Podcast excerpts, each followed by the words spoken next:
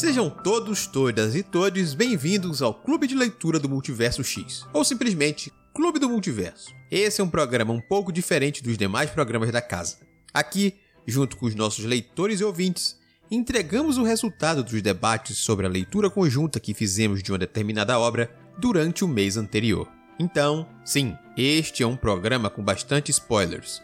Mas caso você não se importe com isso e não tenha lido o livro em questão, Fique à vontade para descobrir um pouco mais durante o nosso bate-papo.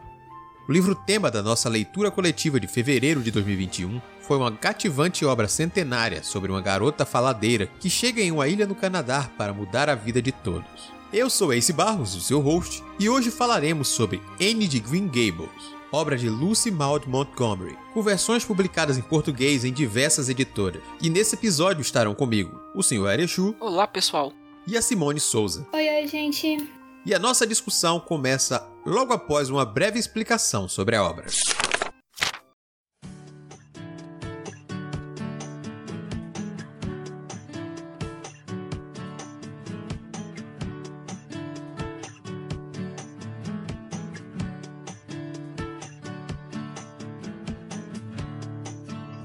Anne de Green Gables é um romance da escritora canadense Lucy Maud Montgomery, publicado em 1908. Foi escrito como uma ficção para leitores de todas as idades, mas nas últimas décadas tem sido considerado principalmente como literatura infanto-juvenil, algo que particularmente considero um grande equívoco. Ambientado no fim do século XIX, o livro conta as aventuras de Anne Shirley, uma jovem de 11 anos que, por engano, acaba por morar com dois irmãos de meia idade. Matthew e Marilla Cuthbert. Os dois vivem em uma fazenda na cidade fictícia de Avonlea, na ilha do Príncipe Eduardo, no Canadá. Inicialmente, eles pretendiam adotar um jovem garoto, para que este os auxiliasse com os trabalhos braçais. Montgomery inspirou-se em anotações que tinha feito quando jovem, sobre um casal que recebeu uma garota órfã em vez de um menino que haviam solicitado. Mesmo assim, decidiram-se por ficar com ela. A autora inspirou-se também na própria infância, vivida na área rural da ilha do Príncipe Eduardo. Anne de Green Gables foi publicado originalmente em Boston, nos Estados Unidos, em abril de 1908 pela editora LC Page. O livro foi um sucesso, vendendo 19 mil cópias em cinco meses. Apesar da nacionalidade da autora, a primeira edição canadense só apareceria 35 anos depois. Desde a sua primeira publicação, mais de 50 milhões de cópias de Anne de Green Gables foram vendidas. O livro foi traduzido para 20 idiomas, continuações foram escritas por Montgomery e depois de sua morte, em 1942, uma prequela autorizada pela família foi produzida. A obra já foi adaptada para filmes, desenhos animados, séries televisivas e peças musicais. Mais de 100 anos depois, a pequena órfã continua conquistando pessoas por onde passa, desde o lugarejo fictício de Green Gables aos quatro cantos do planeta.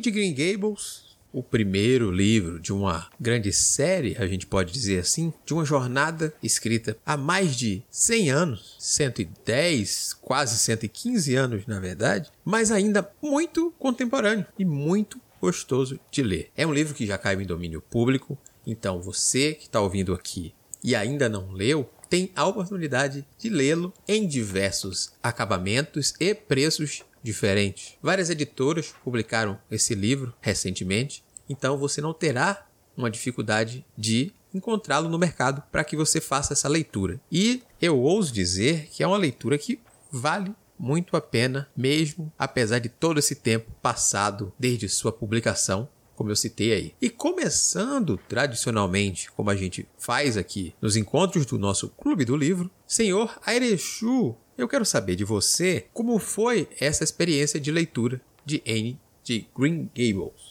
Olha, novamente foi uma experiência de leitura bastante satisfatória. Foi um livro tranquilo que me levou para um local bem confortável, bem gostoso de estar ali a cada semana em que eu me pegava, né, para ler o livro. A Anne é uma pessoa fantástica, adorei ela. Queria ficar ouvindo ela falando do jeito que ela fala, né, ininterruptamente por longos minutos ali, até se é necessário a gente pedir, ah, pelo amor de Deus, cala a boca aí rapidinho. ela é encantadora, o jeito dela de falar, de enxergar o mundo, de externar tudo isso. E tá convivendo com ela ali, sobretudo agora em períodos tão difíceis, né, naquela paisagem bucólica ali de Avonlea, da Green Gay, Green, nossa, vai enrolar tudo para falar essa palavra.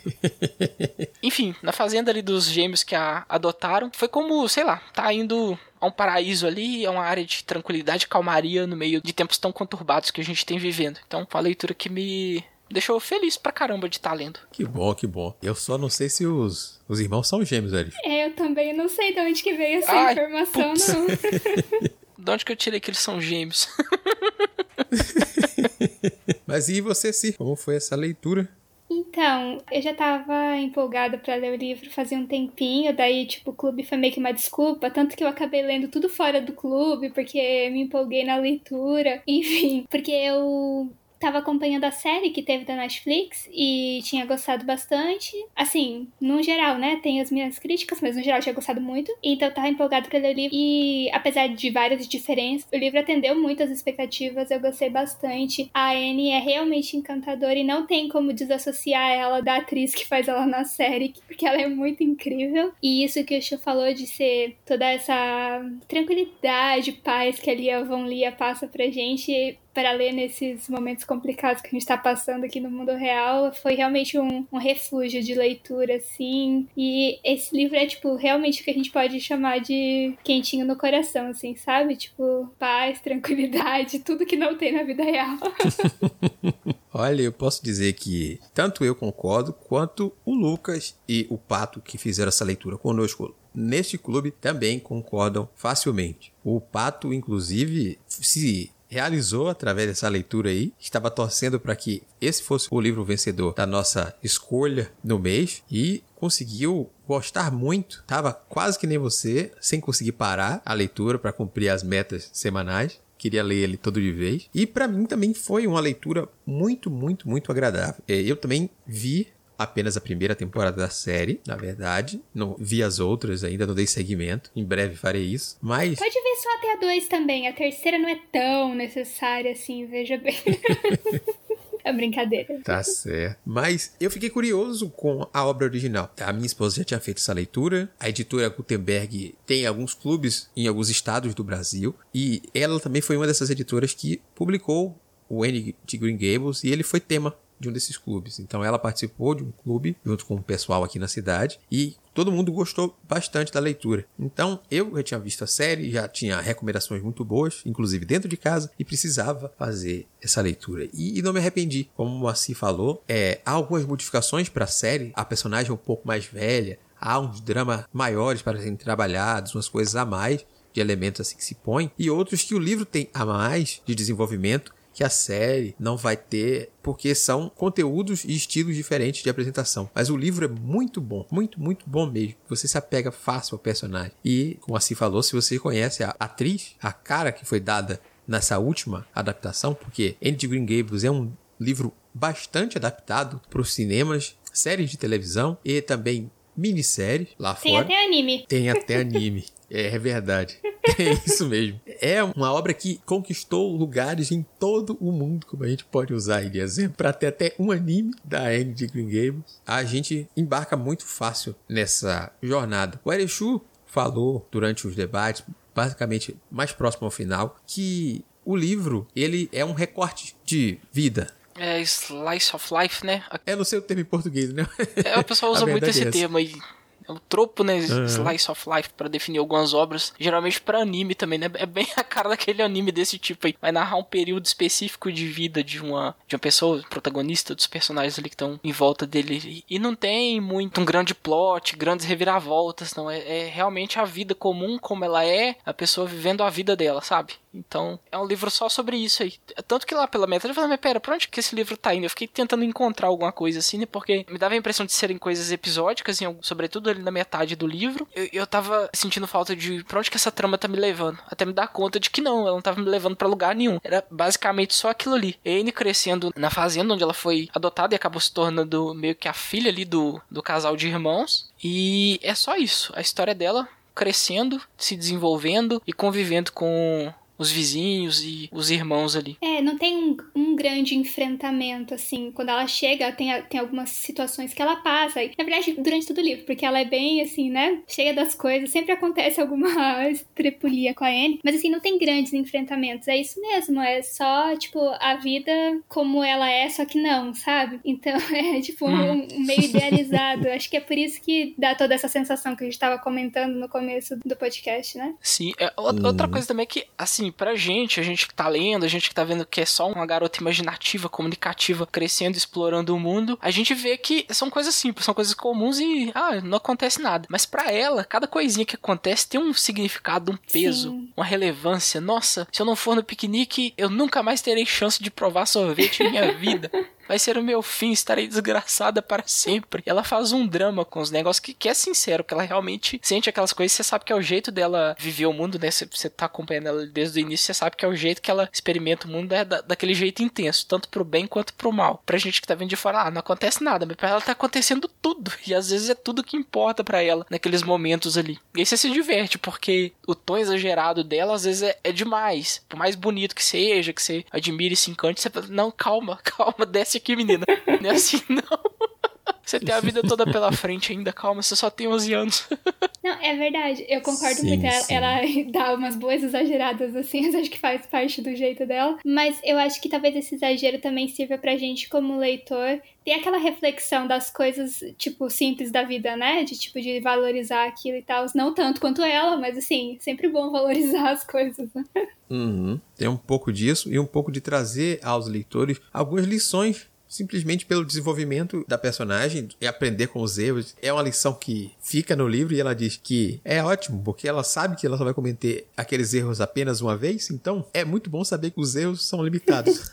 é até engraçado pensar nisso. Não, eu não vou ser capaz de cometer toda vez o mesmo erro, não. Seriam erros novos, é, são aprendizados novos, faz parte da vida. E o livro é cheio de algumas lições, mas dado de uma forma mais livre e mais interessante, né, pro leitor, através dessa visão de mundo especial que a Tem. Ela é uma pessoa que teve um sofrimento durante boa parte da infância e para superar esse sofrimento, esses tramas, todos esses traumas, ela criou uma forma de desenvolver, de ver o mundo e tentar fazer com que aquela coisa toda ao redor dela não fosse tão ruim. E aí, quando ela passa a ter essa nova vida, ela ainda tem que aprender a, a se readequar e, ao mesmo tempo, aqueles dois irmãos que adotaram ela, ao mesmo tempo que ensinam algo com ela, aprendem e refletem também sobre eles e as coisas que eles fizeram ou deixaram de fazer, a Marilla principalmente, parado para ver o quão ela e a Anne foram parecidas, mesmo quando ela ensina a Anne a ser mais reta, mais séria e as coisas, ela passa a sentir falta de toda a graça e falatório e todas as coisas loucas de aventuras que Anne trazia aquela alegria para casa fazendo, né? E é muito legal acompanhar como eles vão mudando, né? A Anne chega toda enérgica, né? Toda solar, ele tomando conta do ambiente. A Marília fica um pouco, como eu diria, sei lá,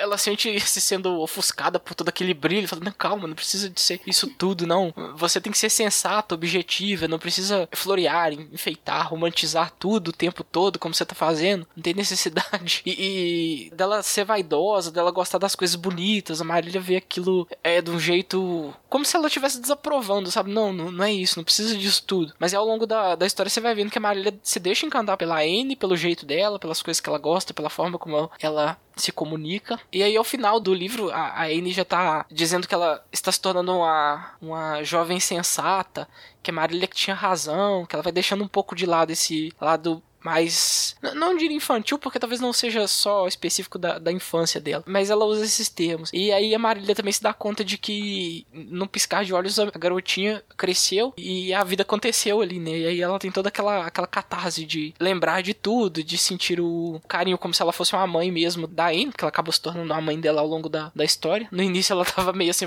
acho que eu vou devolver essa menina, não vou dar conta dela não. É engraçado porque do começo até o meio assim do livro, a Marília sempre fica falando falando pra Anne calar a boca pra ela parar de falar, porque ela fala demais. Só que é engraçado que em um determinado ponto, eu não lembro exatamente em qual parte que é, a Marilla diz que fala pra Anne parar de falar, porque ela, tipo, ela começa a gostar das coisas que a Anne fala, e ela acha que não tá certo ela gostar daquele monte de maluquice. Então é melhor a Anne ficar quieta por causa disso. Eu achei muito engraçado ela falar que é por causa disso que ela diz pra Anne ficar quieta. E aquela parte que tu disse que a Anne, tipo, com o passar do tempo, ela vai ficando mais, mais quieta. Acho que tem até uma passagem, né? Que a Marilla pergunta para ela sobre isso, e a Anne Diz que ela não sente mais a necessidade de falar tudo e que ela consegue guardar algumas coisas só para ela. Eu achei bem bacana essa parte, não sei, foi uma interpretação minha de que talvez ela já ela a partir um momento ela encontrou o lugar dela ela tinha mais segurança naquele lugar. Assim, ela não tinha que ficar se impondo e falando tudo todo o tempo, porque ela já tinha a segurança daquele lugar que acolheu ela, sabe? Eu acho que isso é uma demonstração da evolução dela, sabe? Achei bem bonito isso. Uhum. E a história é toda muito envolvente e, e muito bom. O estilo da escrita e as traduções já que eu não sei quais traduções cada um de nós leu, as traduções eu posso dizer assim que também fazem parte do trabalho de trazer essa escrita do jeito gostoso que ela tem, porque a gente se envolveu muito também com a forma do texto. Apesar de que um ou outro elemento me cansou em alguns momentos, e eu falava: Meu Deus do céu, são duas páginas da Anne falando sozinha, gente, calma, essa menina não para. Aí depois alguém respondia e acabava o capítulo. Digo, desenvolve mais os outros personagens, ou a narração aqui. E ela às vezes usava a Anne justamente como esse outro elemento para não fazer parágrafos de narração sem inserção nenhuma de diálogo e ela fazia a Anne o papel de segundo narrador. Havia o narrador principal na história e a Anne como segundo narrador da maioria das coisas que acontecia. E era engraçado e ao mesmo tempo você se sentia como a Marilla em algum momento dizer: Gente, essa menina não para, essa metralhadora. Peraí, peraí. Se eu tivesse com essa criança, eu estaria doido nesse momento. Peraí. Fato. Não para. Agora eu entendo porque alguém quer calar a boca. Sabe? A gente não pensa isso, mas é verdade. Eu vou confessar que não eram cansativos de ler os diálogos da Enio, pelo menos não achei. E é, é muito interessante como você comentou, o narrador usa a Anne para poder contar as coisas, né? Geralmente, boa parte dos capítulos é a própria Anne narrando as aventuras e peripécias dela pra, pra Marília, passado algum tempo dessas aventuras. E, e o narrador só meio que vai contextualizando aquilo tudo. Ah, isso aconteceu antes, isso aconteceu depois, e a Anne chegou e, e contou isso, e ela imaginava isso e aquilo. Mas, mas geralmente a, as falas da Anne, que ela se, vai se levando ali pela imaginação e, e, e, vai dando voltas ali com o assunto, né? Dois, três, quatro assuntos no mesmo parágrafo ali. É uma viagem muito boa de fazer, eu acho, achei muito gostoso de ler todas as falas dela. Você embarca junto, né, naquele turbilhão de pensamentos que ela vai tendo ali, floreando tudo. Sim. É isso. É como eu disse. Em algum momento cansa, mas não achei ruim.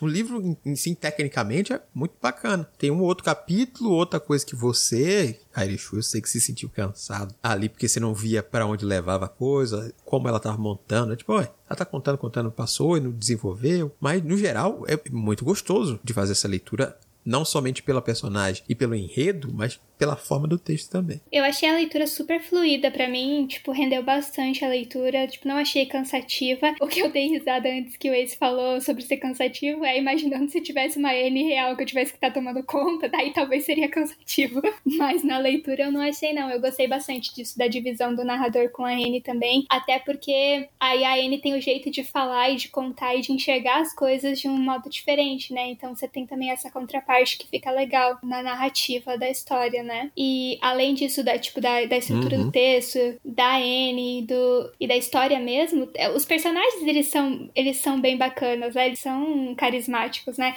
Tipo, o Matthew e a Marilla, eles são muito incríveis, gente. Não tem como você não acabar se apegando com eles. Eu vou contar que até a personagem mais azeda possível, que é a que inicia o conto falando dela, que ela Sim. ama fofoca, que ela tá sempre cuidando da vida dos outros. Ah, no final do livro eu tava, ah, mas eu gosto dela, ela não é 100% ruim, desagradável agradável o tempo todo, ela consegue ser agradável também. Tanto que ela e o, o Matthew conspiram, né, pra poder fazer um vestido cheio de. Babados e mangas bufãs.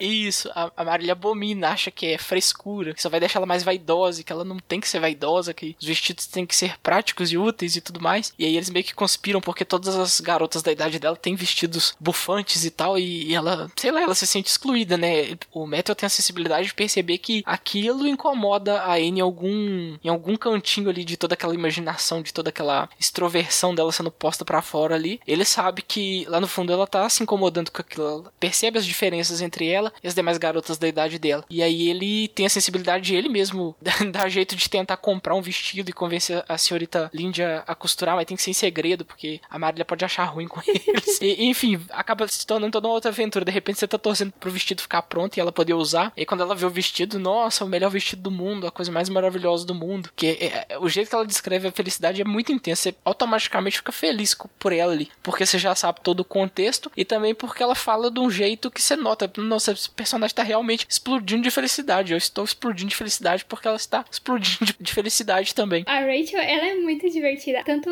essa parte que ela conspira com o Matthew é muito boa, a amizade dela com a Marilla é muito bom. A Marilla falando pra Anne que também tem vontade de, de brigar com. Eu não lembro exatamente como que a Marilla fala, brigar com ela, eu não lembro como. Tipo, que traz à tona a parte ruim dela também e, tipo, elas são amigas, assim. Uh -huh. é, muito, é muito bom, é muito legal. Ela fala que vê a Rachel falando, né, a senhorita Lynch. Nossa, eu tenho de vontade de fazer tudo o inverso que ela fala. Isso, só pra, é, só pra contrariar, porque eu não aguento ela às vezes também. Porque ela é aquela pessoa que quer saber da vida de todo mundo e meio que ditar como todo mundo deve agir, comportar. E, e a pessoa ser muito chata, né? Convenhamos. Sim. E aí nem a, a Marília aguenta ela. A Marília tem basicamente a mesma forma de pensar, mas com algumas ressalvas. Mas dado momento fica tão demais ali as imposições dela que a Marília deixa escapar que ela também sente vontade de desganar a própria amiga às vezes. E a Rachel acho que fala que ela teve 10 filhos, sei lá, um monte de filho. E a Marilla nunca teve filhos. Então a Rachel acha que ela sabe de tudo, como que tem que criar uma criança, né? E a Marilla fica doida da vida. É muito bom. Uhum. Ela fala que teve pelo menos 10 e enterrou alguns. Uhum. Ou seja, ela teve muitos filhos. Mas é, é, é uma personagem que a gente aprende realmente a gostar. É como o Arishu falou. Mesmo os personagens que a gente cria inicialmente alguma antipatia, a gente vai gostando, vai entendendo eles com o tempo. Apenas alguns que a gente não vê tanto, mínimos, talvez um que justifique aquela coisa que a própria Anne não gosta. Não me lembro o nome da menina agora, mas uma das amigas dela lá da escola, mesmo quando elas crescem e vão para outra escola, ela continua sendo antipática e a Anne... Eu acho que é a Josie Pai, se não me engano. É, ela. Eu acho que é. A família é. Pai inteira é um tormento. é a Von Leia. Que ela fala, eu me esforço para gostar, mas ela também se esforça para que meu trabalho vá todo por água abaixo. Não, não adianta. e é engraçado a forma como a própria Anne vê o mundo e como alguns personagens participam mais que outros da história e como tem personagem que participa muito, mas muito através desse espécie de, de rancor que ela guarda, né? Que o Gilbert, ele aparece muito Sim. pouco em si na história, mas ele tá presente do livro quase inteiro, só pra falar, não, eu, eu quero fazer isso, porque o, o Gil, não, o, os outros alunos, ela carrega o Gilbert durante o livro quase todo. Aí você tem aquela expectativa, aquela coisa sobre esse, entender mais do Gilbert, ver mais do Gilbert, mas ele tá sempre assim, não, ele quer se aproximar e ela sempre rechaçando, sempre longe. Em momentos nada a ver, ela sempre puxa o Gilbert para dentro da história. E é, é engraçado ver isso também. Assim como é engraçado ver o relacionamento bem próximo que ela cria com a Diana. E, e é muito, muito, muito engraçado isso. É muito forte essa ligação delas. É, é, é extremamente romântico. Sim. Na forma como a gente pode dizer assim, do romance, o gênero da coisa, né? Tipo, oh, oh cheio de dramas e coisas, não sei o que, exageros. Mas é aquela amizade totalmente apaixonada e dedicada, a coisa de pensar e sonhar com, oh meu Deus, eu não vou conseguir ficar longe de você. É aquele amor que, que tem dramas, não, eu tenho que fazer isso porque, ah, vou terminar em morte, não sei, ela cria as histórias na cabeça sobre essa relação. Quando, ah, eu não vou aguentar, quando você se casar, minha filha, vocês ainda têm 10 anos, calma, vocês têm... Calma, você não, quando nos separarmos, eu serei sempre sua amiga e não sei o que, não, não gostarei de ser meu marido. Vamos ficar solteironas para sempre, vai ser melhor. Tem essa frase, né? Tem essa fala, é muito bom. Uhum inspirada pela Marília, né? Ela vê que a Marília não. Opa, a Marília não casou, também não preciso casar e posso manter minha amizade com a Diana pra sempre. E a parte também que eu acho muito engraçado que é que elas fazem o juramento, né, de manter essa amizade eternamente. E depois, quando acontece um contratempo e a mãe da, da Diana não quer mais que ela se encontre, que ela veja. Ah, é porque ela embebedou a Diana. É, exato, eu ia dizer, é porque ela embebeda a Diana. Eu dei o suco de framboesa pra ela, mas era suco aquilo. Tem um lance dela, ah, me dá uma mecha do seu cabelo que eu vou guardar ao lado do meu coração para sempre jamais vou te esquecer. Mais que a gente não possa se falar. Eu falo, meu Deus, que drama, deixa as meninas brincar.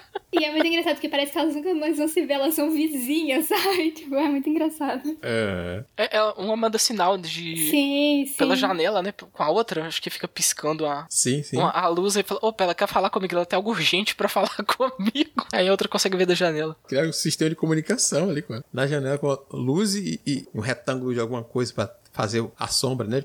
Se piscar três vezes, diga que é sim, é não, é não sei o que, quatro vezes quer dizer que preciso ver você imediatamente. Diga, eita porra. Muito eficiente para tempos sem telefone, internet e coisas do tipo.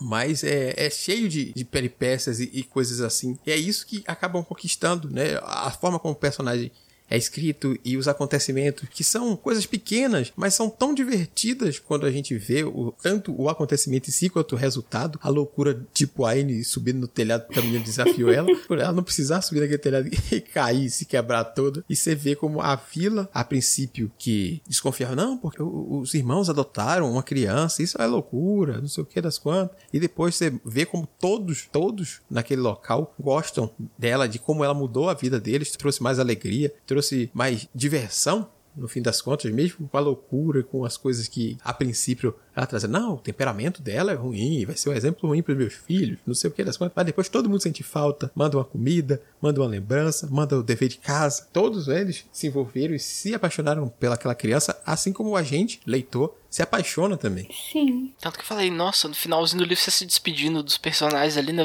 Nossa, tá acabando, ah não, quero mais, quero mais. Aí tem as continuações, eu, a, a Waze provavelmente vai perguntar isso no final, deixa quieto.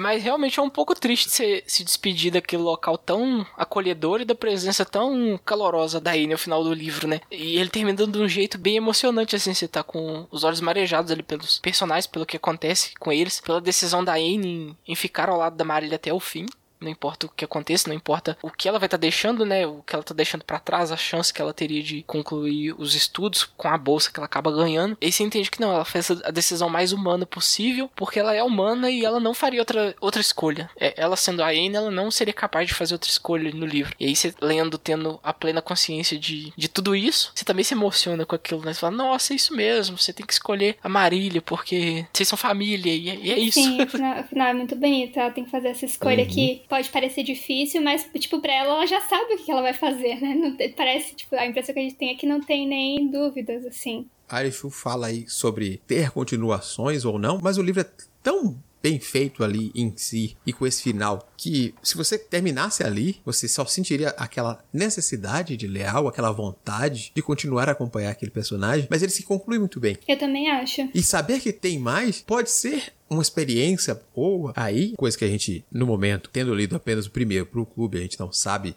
até onde vai, ou se ele se estende demais, esse tipo de conclusão. A gente não vai trazer aqui no momento, mas a gente pode dizer que se você quiser ler apenas ele, ele vai te entregar algo bom, porque esse recorte de vida, né, esse slice of life, como a gente falou, traz tudo o que você precisa para se encantar com aquela personagem e o desenvolvimento dela. Super concordo, é uma experiência completa ali que você tem, mais que seja só um pedacinho de vida, mas é um pedacinho de vida muito especial. Uma época da vida aí nele muito grandioso, assim, tanto pelo tom que ela coloca nas coisas, né, pelo, pelo pelo grau de drama que ela experimenta e da forma como ela vive o mundo, tanto também pela aquela coisa meio nostálgica que o livro evoca, né? Todo mundo já teve a idade dela, já teve sonhos, já, já brincou loucamente, já teve amigos que seriam amigos para sempre. E esse confortozinho que o livro traz é mais que suficiente, sabe? Uma experiência de leitura muito completa. Eu até tenho que agradecer a todo mundo que votou nele, porque eu fui um dos que não votou porque eu não conhecia. Eu li a sinopse, eu falei assim: ah, não, vou ler esse outro aqui que eu tô mais afim de ler. Eu acho que pro momento não teria livro melhor para ler no clube do que Kane. Então sou muito grato a todo mundo lá que deu votinho para ele e ajudou a totalizar 12. Agora lembrando, nossa, o que tava no páreo era 1984. Que contraste, gente. eu posso dizer que eu era meio culpada por causa disso e não me arrependo agora depois de ter terminado o N de 1984 ter perdido. Foi bom, um bom momento para ler N, então tá tudo certo. aproveitar o, o ensejo do Chu para dizer que foram 12 votos, mas a gente teve muita gente que votou e, e não participou dessa leitura. Gente, vota, vem participar, vem dar sua opinião enquanto a gente está fazendo essas votações, para que a gente passe o clube crescer e ter mais opiniões diversas é sempre bom durante a leitura. Claro que o caso de Enio provavelmente seriam 12 pessoas encantadas com o livro, como a gente foi vendo aqui ao longo do debate. Mas aproveitando uma coisa que Arishu falou sobre época, sobre aquele recorte, o livro também funciona como um recorte de uma época bem específica ali do Canadá. Obviamente, ele faz mais sentido dentro do recorte histórico do Canadá, mas ele também traz uma coisa meio que um recorte político e histórico do arredores. Eu acho que ele até é bem atual, de certa forma que alguns problemas são cíclicos e a gente repete algumas questões, mas entender principalmente naquele momento onde vinham alguns debates que, apesar de não ser o centro da história, a gente vê ali presente sobre os direitos das mulheres cada vez mais crescentes, é, falar sobre que a sociedade debate o voto, o direito a voto da mulher, e a gente vê o incentivo desses novos pais para que a Anne tenha o seu ganha-pão ali quando vê que a Anne tem aquele futuro pela frente e eles estão ali para incentivar ela. Eles falam: independente de você casar mais para frente ou não, você é uma moça que precisa do seu próprio sustento. Então, vamos ensinar e te incentivar a que você vá atrás do que você quer, que é uma coisa que você para pra pensar, não, é um livro de época, foi escrito há mais de 100 anos, a mulher tinha que ficar em casa. Não, ali tem aqueles pais, mesmo sendo um casal do campo, que tem pouco instrução e tudo mais que seja, não estão ali para incentivar e desenvolver aquela personagem. Faz parte desse recorte histórico que eu acho muito importante também de a gente observar durante a leitura. Sim, e também a Rachel termina de conquistar a gente quando a gente descobre que ela é a favor do voto feminino, né? ali naquela situação. Então também tem essa questão ali que tá acontecendo política de plano bem de fundo, assim, né? Mas a gente consegue captar algumas uhum. coisas. E realmente eu acho que, olha, eu arriscaria dizer que o livro é, é bem progressista pra época em que ele foi escrito, assim, sabe? Claro que hoje em dia a gente pode apontar algumas coisas e tudo, mas assim, toda essa parte da Marilla e do Matthew, eles apoiarem a Anne e, tipo, incentivar, mais que apoiarem, né? Incentivarem ela a ter a sua profissão e tudo. É uma coisa que a gente não vê em todo livro escrito nessa época, né, gente? Vamos lá. E assim, eles tinham adotado ela e ela ia ser dona lá da fazenda quando eles morrerem, eu imagino. Não vai para quem, eu não sei. Então, assim, não é como se fosse uma necessidade tão grande assim, mas mesmo assim eles, eles incentivam isso, eu acho bem bacana. É, tem um outro ponto que me chamou bastante atenção, justamente quando toca nessa questão política, que é justamente a Marília e a Rachel que vão a um comício com alguma autoridade política importante. E aí eu dei conta, falando, esse livro é essencialmente sobre mulheres em, em posição de comando, então uma das principais decisões ali. O Metal vai buscar a Anne no, na estação de trem e ele, quer dizer, ele vai buscar o garoto, né? E acaba trazendo a Anne. Mas quem dá a palavra final, se eles vão ficar com ela, se vão criar ela, é sempre a Marília. E, e geralmente é ela que assume o comando de tudo, ela comanda tudo. Não só porque ela é a senhora da fazenda, da propriedade dele, deles, mas a gente vê que não, que ela realmente é uma pessoa que tem aquele instinto de liderança. Os homens na, na história, geralmente, todos ali têm um papel um, tanto quanto secundário. Até mesmo o, o Gilbert, que, é, por questões ali de que a Anne é, isola ele, assim, também a gente não vê tanto dele. A gente tem espaço para ver ele só no finalzinho ali, que ele acaba tomando uma atitude também para favorecer a Anne, né? Abrindo mão de alguma coisa em favor dela. Mas Sim. ao longo da história inteira, você vê que é sempre as mulheres que estão tomando as decisões ali, principalmente as decisões mais importantes em relação as crianças, a própria comunidade ali, elas escolhendo quem será o, o, o pastor, né? A, a própria Anne também acaba dando as opiniões dela ali muito bem fundamentadas ali, provavelmente por ouvir a, as duas conversando, né, a, a, conversa das duas e dando palpite em quem elas devem dar para colocar ali na, na igreja ali para ser a, voz moral ali da comunidade, mas são sempre elas, sempre elas dando, dando palpite. Do que eu acho assim que não ficou tão legal assim, mas que a gente sabe que faz parte do mundo é a questão do, do cristianismo, né? A Anne, a Marília tem a religião como uma questão central da vida dela. E a gente sabe que a religião é uma questão central da vida de muitas pessoas. Então ela acaba acaba tentando transmitir para ainda da melhor forma possível todos, todos aqueles dogmas religiosos que ela carrega. E talvez você olha e fala, mas isso aqui talvez estaria limitando a criança da forma como você tá colocando. É, talvez, mas isso é a cabeça de hoje, né? A gente olhando para uhum. esse passado e entendendo esse, essa estrutura de, de mundo, essa, essa estrutura de, de perpetuação que a, a religião tem. Mas, enfim, se você ler o livro sem apontar esse tipo de, de coisa, também ele faz super sentido, ele, você consegue entender. Não, é o modo como aquelas pessoas vivem e como como aquela comunidade se organiza. Também tá perfeito. Mas é que fica ali, olhando com a cabeça de falando, hum, isso aqui tá um pouco errado, mas tudo bem.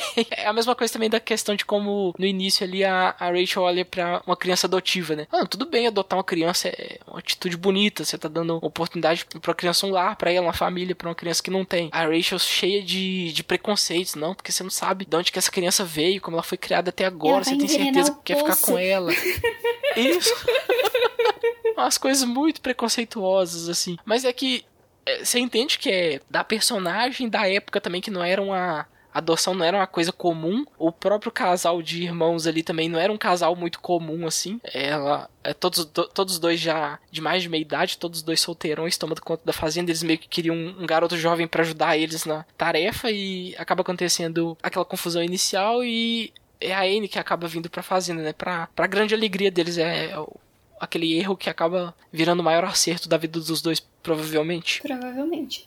Vou tocar em dois pontos aí que você falou, Chu. O primeiro foi da questão das mulheres. E isso é realmente tão forte que a gente vê a presença do próprio pastor e, e, na sua troca a presença mais próxima da Anne da mulher do pastor e a Anne toma ela com uma figura muito interessante. Elas têm essa conversa ela se torna amiga dessa figura. E também outra mudança forte que tem no livro é quando troca o professor por uma professora. E a gente vê o desenvolvimento das crianças um incentivo muito mais uhum. forte. A gente vê a, uma atividade mesmo assim não, ela muda toda a comunidade os pais pensam ih meu Deus isso não é e não Tá, é meio besteira, mas não, eles também vão curtindo a forma como ela faz aquelas crianças se desenvolverem. Então, tipo, a presença feminina é realmente mais forte mesmo no livro. E o segundo ponto era a, quando você falou tanto da questão religiosa presente forte, quanto das escolhas e pensamentos da época, é bom ver também como é, há uma complexidade boa nesses personagens. A princípio, a gente falou da Rachel, você falou exatamente do ponto da Rachel, que ela tinha um pé atrás com a adoção. A gente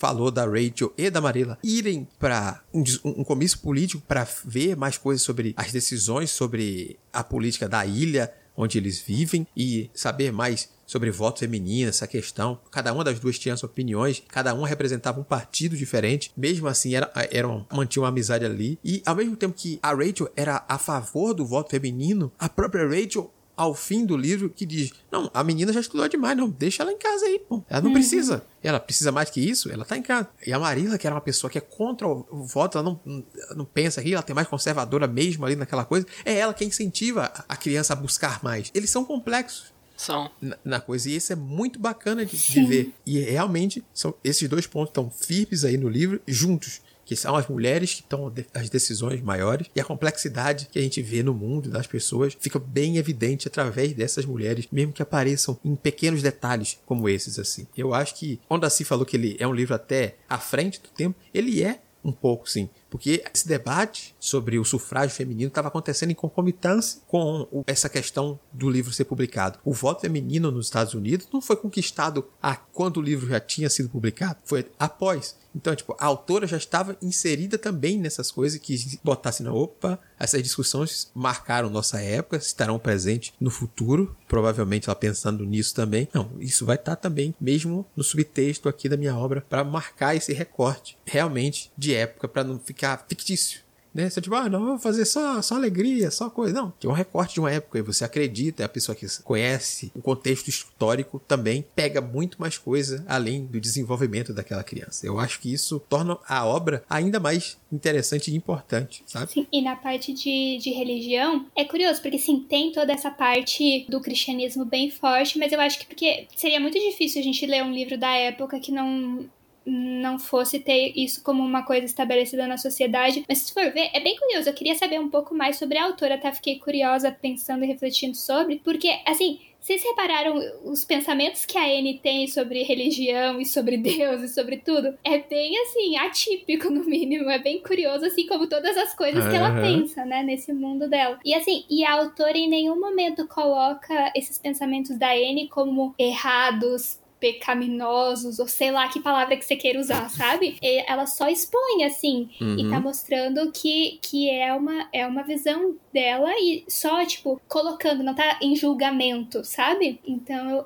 em nenhum uhum, momento. Uhum. E a gente não descobre que no, ah, no fim a Anne passou a ter um pensamento tradicional e agora coisas deram certo. Não é assim, sabe? Ela continua tendo os pensamentos dela, talvez vai evoluindo de uma forma ou de outra, mas eu, eu então por isso que eu vejo que não, apesar de sim se, se podem fazer algumas críticas, ela deixa muito espaço, muita coisa em aberto, sem essa moralidade auto, não, não é isso que eu quero dizer. Enfim, sem isso. Sem esse peso de um julgamento, de uma questão questão moral forte ali como, como uma lição a aprender. Gente, vocês não devem pensar que essa é a nossa lição Isso, desse livro. Exato. Não é. Tá ali presente para dizer existem essas outras formas de pensar e essa outra pessoa com quem ela convive vai ensinar esses preceitos e dogmas que ela mesma já conhece e que ela acredita ser o correto. Ela não julga nas questões, inclusive nos próprios erros. A Anne fala assim: não, eu tô errando aqui, é, eu não vou cometer esse mesmo erro ou essa questão duas vezes e tudo mais. Mas ela não diz que a Anne fez porque a, as outras pessoas não deveriam fazer. É tipo, não, a Anne aprendeu com aquilo. Você pode aprender com os outros, ou você pode aprender com... errando também, gente. Não é problema você errar, problema é você insistir. Uhum. A lição que fica é essa, tipo, que a Anne dá. É, tipo, não, eu não vou cometer de novo mesmo eu. Então o problema não é errar. Ela tá disposta a errar e continuar aprendendo. Como todo mundo vai errar, a lição fica é aprenda antes de errar de novo com a mesma coisa. Erre diferente. Erre diferente, essa é a lição do livro. É, é isso. Erre diferente. Mas sim, é. Sim. Mas é no fim. Porque todo mundo vai continuar errando na vida. Ninguém é infalível. Mas você não precisa ser sempre aquela pessoa que comete as mesmas falhas o tempo inteiro. Sim, e em vários momentos desses pensamentos meio abstratos da Anne sobre Deus, sobre religião, a Marilla, tipo, fica. Hum, interessante, mas ela, não, não, não posso pensar isso. Então, tipo, tem sempre essa coisa.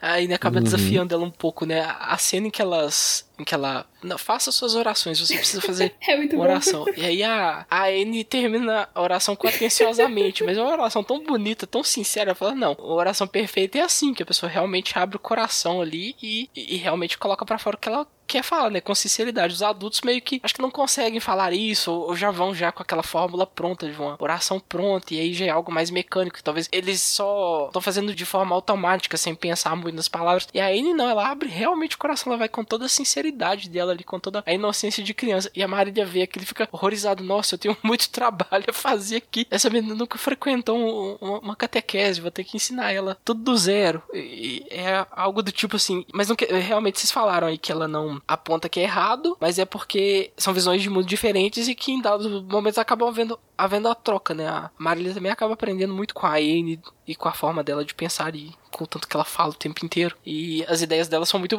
são muito boas, são muito tentadoras pra você não, não dar ideia para ela ali enquanto ela tá falando. Lembrei de outro ponto bastante interessante aí, principalmente se a gente analisa esse recorte desse livro só, não sei o desenvolvimento futuro das coisas é que, mesmo quando ela desculpa o Gilbert, que ela entende o que ela tá fazendo, não há uma forçação de romance entre os dois personagens de forma alguma. Eles continuam amigos, não precisa ter um interesse romântico na vida para se desenvolver, eles podem continuar sendo apenas amigos indo atrás do que eles dois querem, sabe? É, é, é bom que ela faz isso dessa forma e não forçam um, um romancinho só para dizer, não, tem que incluir um romance. É um livro sobre uma menina escrito por uma mulher, tem que ter um romance. Não, não tem. Não, o romance é ele e a Diana. Pera, calma. Tô brincando. Eu diria que tem leitores que interpretam inclusive dessa forma também, né? Que, que é o romance é ela e a Diana, sim. É que eu já vi esse meme, por isso que eu falei. Mas sim, e, e, Ah, mas é tão bonitinho que o Gilbert abre mão de ser professor lá na escola pra ele poder ficar com a Marila e poder dar aula. É fofo. Sim, sim, sim. É bacana esse desenvolvimento, sabe? Sim, é porque é aos poucos, né? Não é uma coisa assim que você tem que correr, porque você tem que colocar ali um romance ali pra poder concluir o livro, né? Sim, sim. E até nesse ato dele é um, é um ato de, de bondade, um ato talvez de um sentimento guardado ali, mas ela não para pra desenvolver isso, não. Tipo, eles não vão terminar com, com, sim, com sim. uma insinuação de amor. Não, ele é amigo dela, ele sabe o que, que é fundamental para ela nesse momento, ele abre mão daquilo e vai ser professor com a distância maior e tudo mais. Pronto. É isso. Não precisou de, de, de um complemento masculino para Anne aqui, para nada. Nem para dizer, não, ela vai ter um interessezinho. Não, essa coisa possa ser desenvolvido com a Anne mais próxima da idade adulta, a Anne depois, querendo, sabendo o que quer da vida dela, se ela quer ou não um companheiro. Isso a gente vê mais para frente. Pro livro se conclui tão bem que realmente essa não inserção dessa coisa é mais ponto positivo ainda. Sim, eu concordo. É mais positivo, com certeza. Até porque termina o livro, ela ainda é nova uhum. também, né? Tipo, e ele conclui muito bem é a história da Anne sendo recebida em Green Gables pelo Matthew e pela Marilla. Essa é a história, sabe? Então, é, para mim conclui muito uhum. bem. Apesar da gente saber que tem continuações, né? Que nem tu falou antes, ele é bem fechadinho apesar disso. Eu acho curioso também que quando acontece né, o incidente com o Gilbert, que ele chama ela de cenoura. Aliás, ela tem um, um complexo com o cabelo ruivo dela, porque ela acha que é, que é errado a pessoa ter cabelo ruivo, que o cabelo ruivo não é bom, que o sonho dela era ter um cabelo preto, castanho, qualquer outra cor que não fosse ruivo, porque ela não gosta daquela cor pro cabelo dela. Negros como as asas do corvo. Uhum. É assim aí tem, a, tem um incidente em que ela compra uma tinta lá e o cabelo dela fica verde, e aí é o Ai, fim do sim, mundo. coitada, gente. E, e, depois tem que cortar o cabelo. Ela fica em casa escondida dias, chorando, porque é o fim. E, e, nunca mais ela vai ser alguém respeitável, porque ela tem o cabelo verde. E que nem o cabelo ruivo era tão feio quanto o cabelo verde. Enfim. É, é muito drama. Mas aí o, o Gilbert, né, ao, ao, tocar justamente na maior ferida dela, né, que é falar que o, do, da cor do cabelo, né, aquela coisa de criança dando apelido uma pra outra, né, chama ela de cenoura por causa da cor do cabelo dela, acaba ganhando a inimiga. E aí a gente vê o lado da Anne, que é aquela intensidade que ela tem pra amar e ver as coisas belas do mundo, ela tem também pra odiar na mesma intensidade. E o Gilbert, ela coloca um selo nele, inimigo mortal. Não se aproxime de mim, quero distância, te odeio. E aí isso fica na, na história durante um bom tempo ali, né? Depois o Gilbert meio que se arrepende porque ele tá vendo que ele tá sendo ignorado. Ele, ele tem aquele ar de, de querer ser uma pessoa admirada, querer ser vista, ele é o melhor aluno da classe e ele tem vários amigos, mas com a Anne ele não tem chance nenhuma, porque ela simplesmente ignora a existência dele, é como se ele não existisse. E aí ele fica extremamente incomodado com aquilo e depois ele entende o que, que ele fez é errado, ele tenta se desculpar com ela de várias formas, mas ela não perdoa porque ela, a amargor que ela guarda dele é, é gigante, é exagerado e é gigante. e a gente morre de rir com isso ao longo do livro. E isso só vai mudar um pouco quando eles vão para outra escola e aí tem todo um desenvolvimento ela vê que ela tá, tá, um pouco sozinha naquela outra escola, que ela sente falta da rivalidade que ela tinha com o Gilbert na, na escola anterior. E a gente vê também que ela tá amadurecendo, que ela, ah, talvez seja tolice isso que eu, que eu acho dele. É aquela coisa né, dela aprendendo com o próprio erro dela. E é um erro que leva um tempo para ela amadurecer sobre ele, pensar sobre ele e rever aquele conceito que ela tem. Aí no finalzinho tem a cena aí que vocês descreveram dos dois finalmente fazendo as pazes e colocando o assunto em dia. E é muito engraçado ela chegando em casa. Nossa, mas você ficou mais de meia hora ali conversando com, com o rapaz ali. O que, que foi que vocês tanto falaram ali? Nossa, mas eu nem vi o tempo passar pra mim. Eu só falei, sei lá, cinco minutos. Fiquei meia hora mesmo ali na porta. Não, você ficou falando meia hora. Porque eles estavam com, sei lá, cinco anos de assunto atrasado porque eles não, não se bicavam ali. E aí tinha muita coisa para pôr em dia. E provavelmente eles vão seguir colocando muita coisa em dia. Após o encerramento do livro ali, a gente só pode imaginar. Mas como esse diz, sem aquela necessidade forçada do romance, dos dois terminarem como um casal. Você, lê o livro não sentindo falta disso em nenhum momento, sabe? A, Anne é, completa por si só ali, da forma como ela é, tendo a família que ela tem, os amigos que ela tem. Você não vê espaço para isso. Até porque ela é muito nova ainda. É uma criança ainda é, nos primeiros passos ali pra adolescência. E, e também porque contraria todo aquele, aquele tipo de narrativa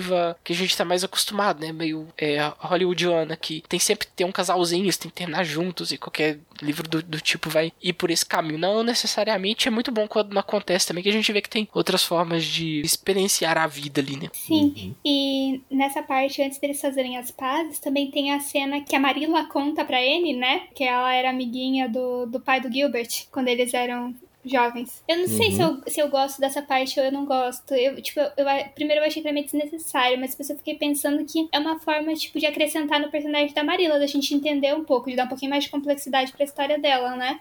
Aí eu, eu tenho dúvida se eu gosto desse. desse. Esse acréscimo, né? Desse, obrigada, desse acréscimo na história. Entendo. Na série, eu gosto que tem um pouco mais de desenvolvimento disso, inclusive, e também tem outros mais de desenvolvimento do médio, porque no livro como ele é focado realmente na Anne, mesmo quando a gente vê um pouco da Marilla enquanto ela reflete sobre a Anne e sobre quem ela foi, a gente não vê a fundo. Esse talvez seja um relance mais profundo do que a gente tem da Marilla nesse, nesse livro, né?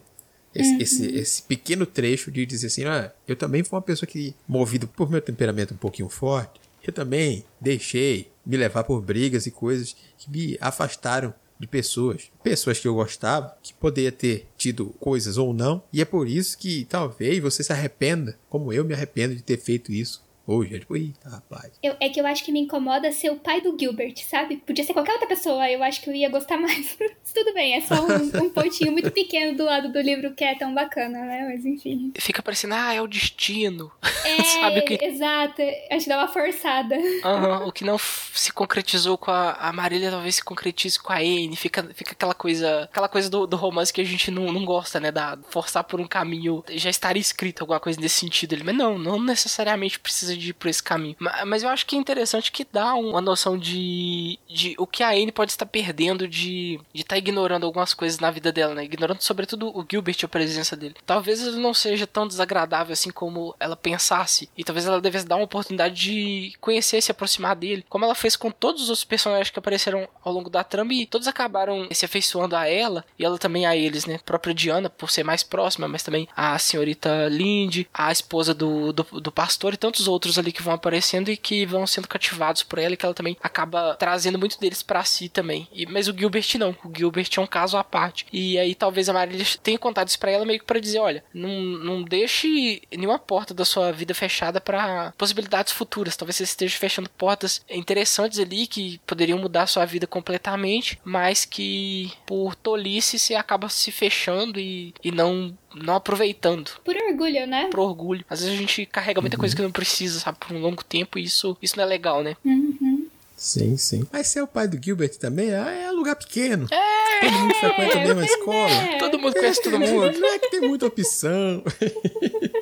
A família pai causa terror na escola há 20 anos. É sempre a família pai que dá problema. Tá, vai, vou, vou, dar uma relevada com isso, porque o lugar era pequeno mesmo. Vamos lá, vai, Simone. Mas então, pra gente fechar esse papo, eu sei que pessoas como o Pato já estão com vontade de ler, já me condenaram porque eu ponho início de série no nosso clube. Porque as pessoas se envolvem a ponto de querer ler o resto e a gente vai ter que ler outra coisa diferente, já que a gente se propõe a ler sempre coisas diversas. Isso é uma própria armadilha que a gente causa quando a gente faz essas escolhas. Mas eu quero saber de vocês se despertou vontade de ler mais ou se sentiu realmente satisfeito, não tem nenhum interesse em ler mais obras da autora, procurar se ela tem outras obras, ou continuar lendo a própria Anne, próprio desenvolvimento da personagem aí nos livros que seguem por aí. Vou confessar que eu tenho medo.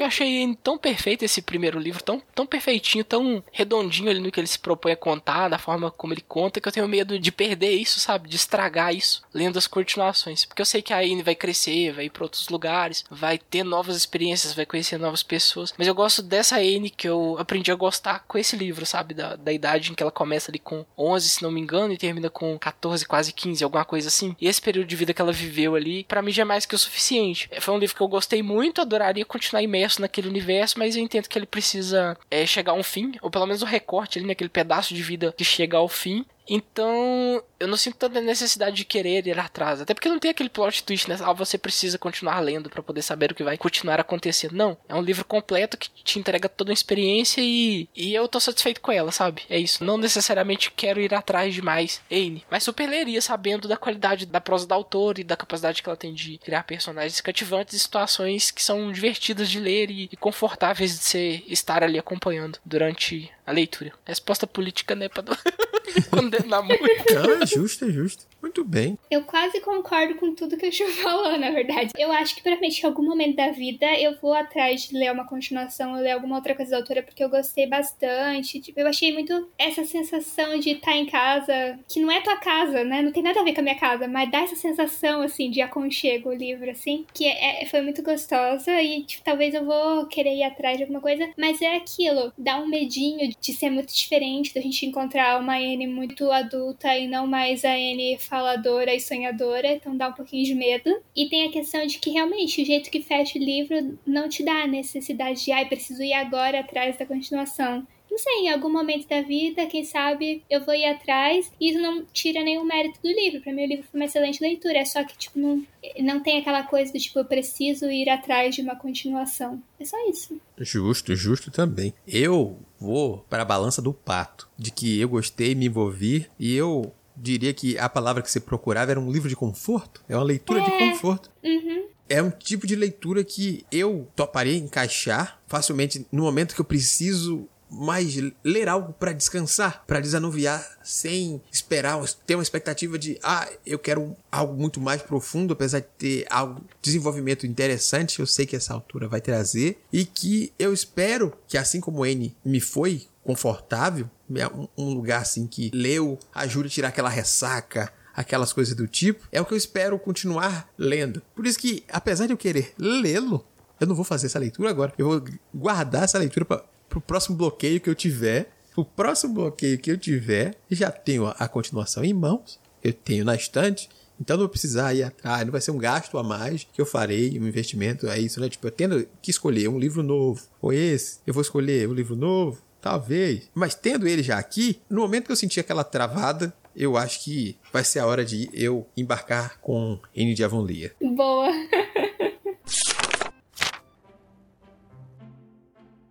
E esse foi mais um episódio do Clube do Multiverso. Conte para nós como foi a sua leitura. Diga o que você não gostou e o que gostou dessa obra. Nos ajude a entender e ampliar essa discussão. Siga as indicações da Holly e compartilhe conosco a sua experiência, correções e afins.